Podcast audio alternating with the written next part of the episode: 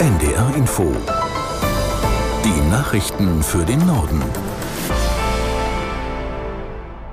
Um 14 Uhr mit Tarek Yusbashi. Die Ratsvorsitzende der Evangelischen Kirche in Deutschland und Präses der Westfälischen Landeskirche Kurschus legt ihre Ämter nieder. Damit reagierte die 60-Jährige auf Vorwürfe gegen sie wegen des Umgangs mit einem mutmaßlichen Fall sexualisierter Gewalt in ihrem ehemaligen Kirchenkreis. Aus Hannover Florian Breitmeier. Sie sei mit dieser Entscheidung mit sich im Reinen, erklärte Annette Kurschus in Bielefeld.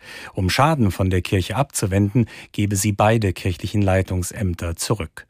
Zu jeder Zeit habe sie nach bestem Wissen und Gewissen gehandelt. Seit einer Woche werde allerdings ein Konflikt in der Öffentlichkeit geschürt.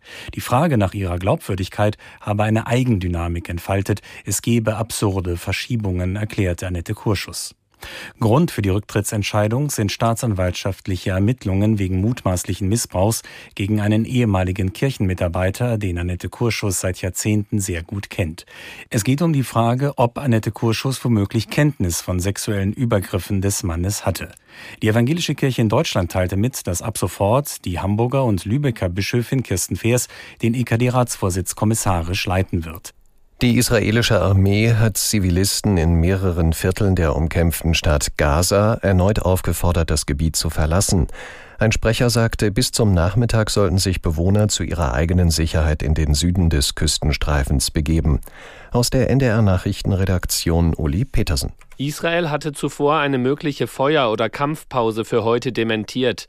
Dennoch gibt es laut Medienberichten Anzeichen dafür, dass die verschleppten Geiseln freikommen könnten und die Verhandlungen mit der Hamas darüber vorangingen. Am Abend soll es ein Treffen zwischen Mitgliedern des Kriegskabinetts und Angehörigen der Geiseln geben. Die Lage der Zivilbevölkerung im Gazastreifen wird weiter als katastrophal beschrieben. Das UN-Nothilfebüro berichtete, dass Hilfsgüter nur noch Menschen im südlichen Teil des Gebiets erreichen. Die Sicherheitslage lasse es nicht zu, Material in der Stadt Gaza und im Norden zu verteilen. Dort sollen sich noch Hunderttausende Menschen aufhalten. Ägypten wirft Israel eine systematische Behinderung von Hilfslieferungen über den Grenzübergang Rafah vor. Die Hamburger Schriftstellerin Regula Fenske ist als Generalsekretärin der Internationalen Autorenvereinigung PEN zurückgetreten. Grund ist eine Stellungnahme des Internationalen Verbands zum Krieg im Nahen Osten. Aus London im Köhler. In der Rücktrittserklärung von Fenske heißt es wörtlich, mit Entsetzen habe ich die Aussendung gelesen, deren Mangel an Empathie für die israelischen Opfer des Hamas-Massakers vom 7. Oktober mich zutiefst schockiert und deprimiert hat. Fenske macht auch deutlich, dass sie wenig Einfluss auf die Aussendung solcher Pressemitteilungen habe. Daneben kritisiert die Schriftstellerin, dass die Prozesse zur Aufnahme eines PEN Israel lange verzögert worden seien. Das PEN-Zentrum Deutschland hat sich anders zum Nahostkonflikt positioniert. In einer Erklärung vom 25. Oktober verurteilt es den Angriff der Hamas auf Israel als brutalen Überfall. Zudem äußern die Autoren ihr Mitgefühl für alle Betroffenen des Krieges, sprechen sich für die Freiheit des Wortes aus und erklären sich solidarisch mit Jüdinnen und Juden in Deutschland. Bundespräsident Steinmeier hat sich für eine engere Zusammenarbeit zwischen der Europäischen und Afrikanischen Union ausgesprochen. Steinmeier sagte, beide Seiten hätten auf der Weltbühne mehr Gewicht, wenn sie gemeinsame Positionen definierten und durchsetzten. Der Bundespräsident äußerte sich auf der Konferenz Compact with Africa in Berlin, die eine engere wirtschaftliche Zusammenarbeit zwischen den G20-Staaten und afrikanischen Ländern zum Ziel hat. Im Zusammenhang mit einer Serie von bundesweiten Bombendrohungen haben die Sicherheitsbehörden zwei Verdächtige ermittelt.